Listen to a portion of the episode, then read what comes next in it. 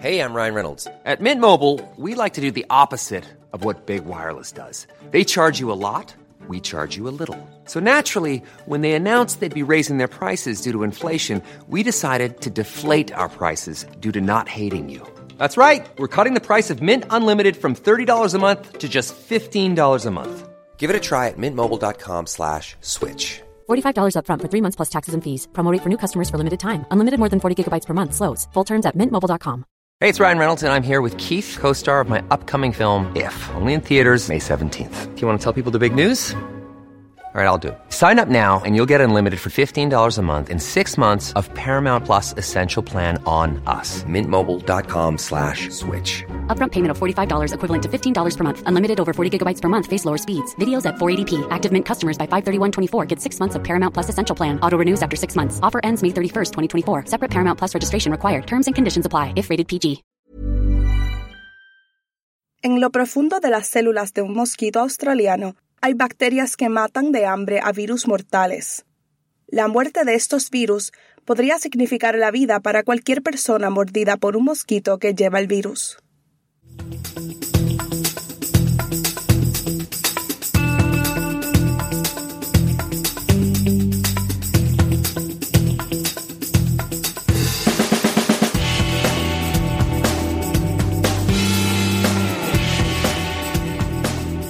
Hola y bienvenidos a Tiny Vampires, un podcast sobre enfermedades, ciencia e insectos chupasangre, miembro de la red de podcasts Agora. Soy Raquel Montañez González, su presentadora. Este episodio es un seguimiento del episodio 23. Después de escuchar ese episodio en la técnica de control de mosquitos de Wolbachia, Naomi Delgado, una gran amiga mía, quería saber exactamente cómo funciona Wolbachia a nivel celular. Por este motivo, te recomiendo que vuelvas y escuches el primer episodio de Wolbachia nuevamente. Hay mucha información de fondo que no voy a dar aquí porque no quiero ser redundante y porque también hay muchas cosas interesantes que suceden en la investigación de Wolbachia a las que quiero llegar. Todavía estamos en el meollo de esto, cuando se trata de comprender la mecánica detrás de cómo estas bacterias que viven dentro de las células de los mosquitos curan a los mosquitos de enfermedades como el dengue. Sin embargo, hay algunas cosas que sí sabemos. Hemos descubierto no una, sino al menos dos formas en que las bacterias funcionan. Es posible que no hayas oído hablar de las especies reactivas de oxígeno antes, pero es muy probable que hayas oído hablar de lo que usamos para combatirlas, los antioxidantes. Las especies reactivas de oxígeno se llaman especies porque son un grupo completo de moléculas que hacen lo mismo.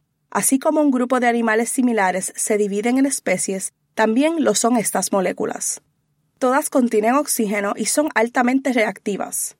Son importantes de muchas maneras, y no puedes seguir vivo si no hay reacciones químicas en tu cuerpo.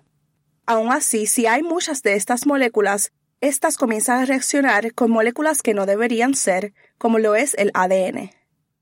Dentro del mosquito, la Wolbachia engaña a la célula en la que vive para construir un grupo de estas moléculas que contienen oxígeno. Debido a que esto puede dañar a la célula, esta comienza a ejecutar un programa que crea antioxidantes, y sí, tus células solo pueden producirlos cuando los necesitan. Ese programa no solo crea antioxidantes, también produce pequeñas proteínas con el nombre súper apropiado de defensina, que actúa como el sistema inmunológico de las células. Estas defensas bloquean las entradas a la celda para que el virus no pueda entrar y empiezan a desordenar todo.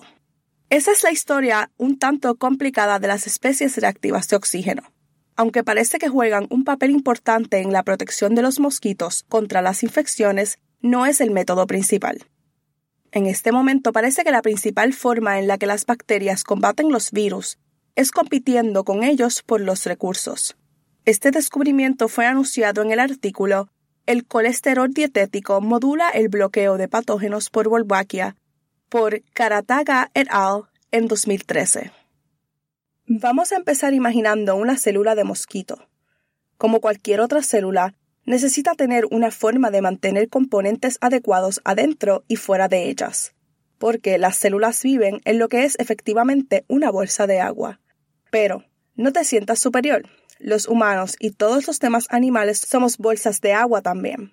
La mejor manera de separar el interior del exterior es usar una membrana hecha de grasa. Esta no se disuelve en el agua, por lo que se mantiene bastante estable y es flexible para que la célula pueda crecer, moverse y dividirse. Como ya debes saber, hay diferentes tipos de grasa.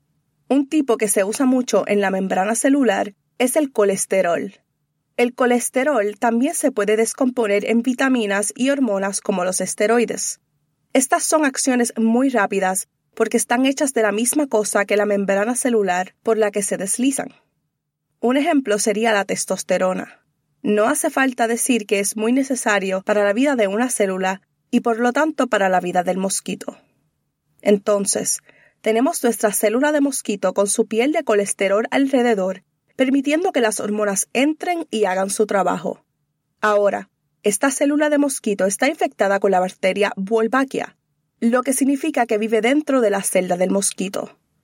No solo está flotando alrededor de las entrañas de la célula, donde podría ser atacada, sino que hace una burbuja de la propia membrana de la célula del mosquito para vivir dentro. Cada vez que la bacteria se sigue reproduciendo por sí misma, necesita más membrana de la célula huésped. Los virus también necesitan colesterol. Al igual que con la célula, el virus tiene colesterol en la piel. De hecho, es tan importante que sin esta piel, el virus no puede infectar las células en absoluto. Ninguno de estos tres puede producir colesterol por sí solo, ni el mosquito, ni Wolbachia, ni el virus. Este precioso recurso proviene de un solo lugar, la comida de los mosquitos. Sabiendo todo esto, Karataga y su equipo llegaron a la hipótesis de que tal vez Wolbachia estaba consumiendo todo el colesterol antes de que el virus pudiera llegar a él. Al igual que con cualquier estudio de este tipo, necesitaban un organismo modelo, el insecto que iban a usar para ver si su hipótesis era correcta. Como te puedes imaginar, los científicos tratan de evitar la exposición a enfermedades peligrosas. Experimentar con mosquitos llenos con el virus del dengue, cuando no tenían ninguna evidencia de que la hipótesis fuera correcta, simplemente habría sido muy irresponsable. Así que en lugar de eso, volvieron a donde todo comenzó. Utilizaron el tipo de Wolbachia que se descubrió por primera vez para curar un insecto de una infección viral. El virus que eliminó y el insecto original, la diminuta mosca a la que se le llama en inglés fruit fly. Hubo otros beneficios al usar este sistema.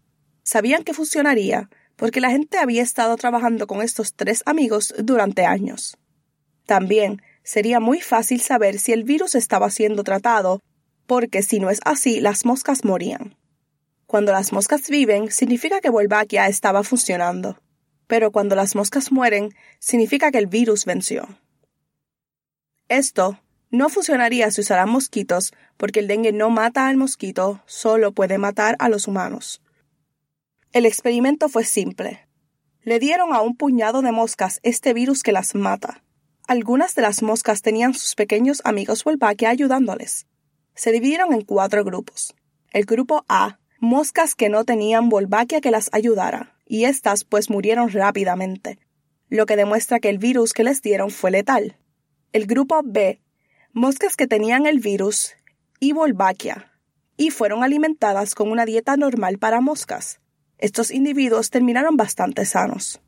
Grupo C, moscas que contrajeron el virus y la Wolbachia, y una dieta de colesterol medio. Y finalmente el grupo D, igual que el grupo C, excepto que tenían una dieta súper alta en colesterol. Estos dos últimos grupos murieron a causa del virus. Para verificar sus hallazgos, el equipo de Karataga capturó las moscas muertas y verificó su carga viral solo en caso de que fuera su dieta alta en colesterol lo que los estaba matando en lugar de los virus. Cuando hicieron esto, encontraron que los grupos que recibieron colesterol adicional tenían una carga viral mucho más alta que las moscas que solo comían una dieta normal. Entonces, ¿qué significa todo esto? Bueno, parece que la cantidad de colesterol a la que tienen acceso los virus dentro del cuerpo de la mosca es el factor limitante de los virus. Vamos a decir un ejemplo. Si tienes 12 pares de rebanadas de pan, 20 hamburguesas y 15 piezas de queso, aún solo puedes hacer solamente 12 hamburguesas de queso. Las rebanadas son tu factor limitante. Wolbachia estaba tomando todas las rebanadas y no quedaba lo suficiente para el virus, por lo que no podía replicarse lo suficiente como para matar a la mosca. Esta investigación fue financiada por la Fundación para el Instituto Nacional de la Salud. La siguiente pregunta que te puedes hacer es ¿por qué? ¿Por qué querrían las bacterias matar el dengue o este virus en la mosca? Bueno, piénsalo desde la perspectiva de la bacteria. La única forma en que las bacterias pueden mantenerse en su especie en marcha es abrirse camino a un nuevo insecto todo el tiempo. La principal forma de hacerlo es de madre insecto a cría. Cuanto más tiempo viva el insecto huésped, más crías tendrá y éstas se infectarán. Wolbachia no es selectivo sobre qué virus mata. A pesar de que tener dengue no daña al mosquito, funciona como cualquier otro virus por lo que de alguna manera es solo un espectador, no tan inocente, atrapado en el fuego cruzado y solo estamos aprovechando la guerra.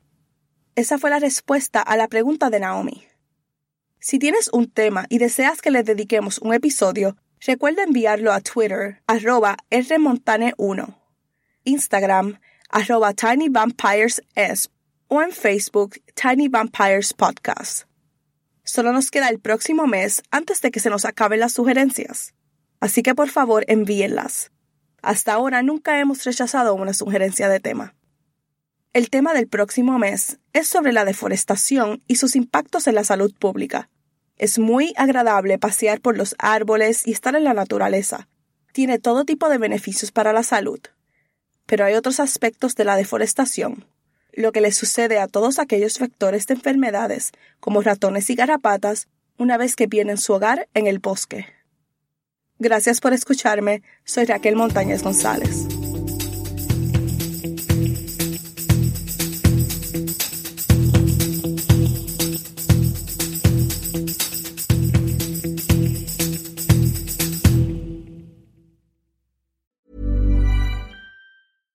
Catch yourself eating the same flavorless dinner three days in a row?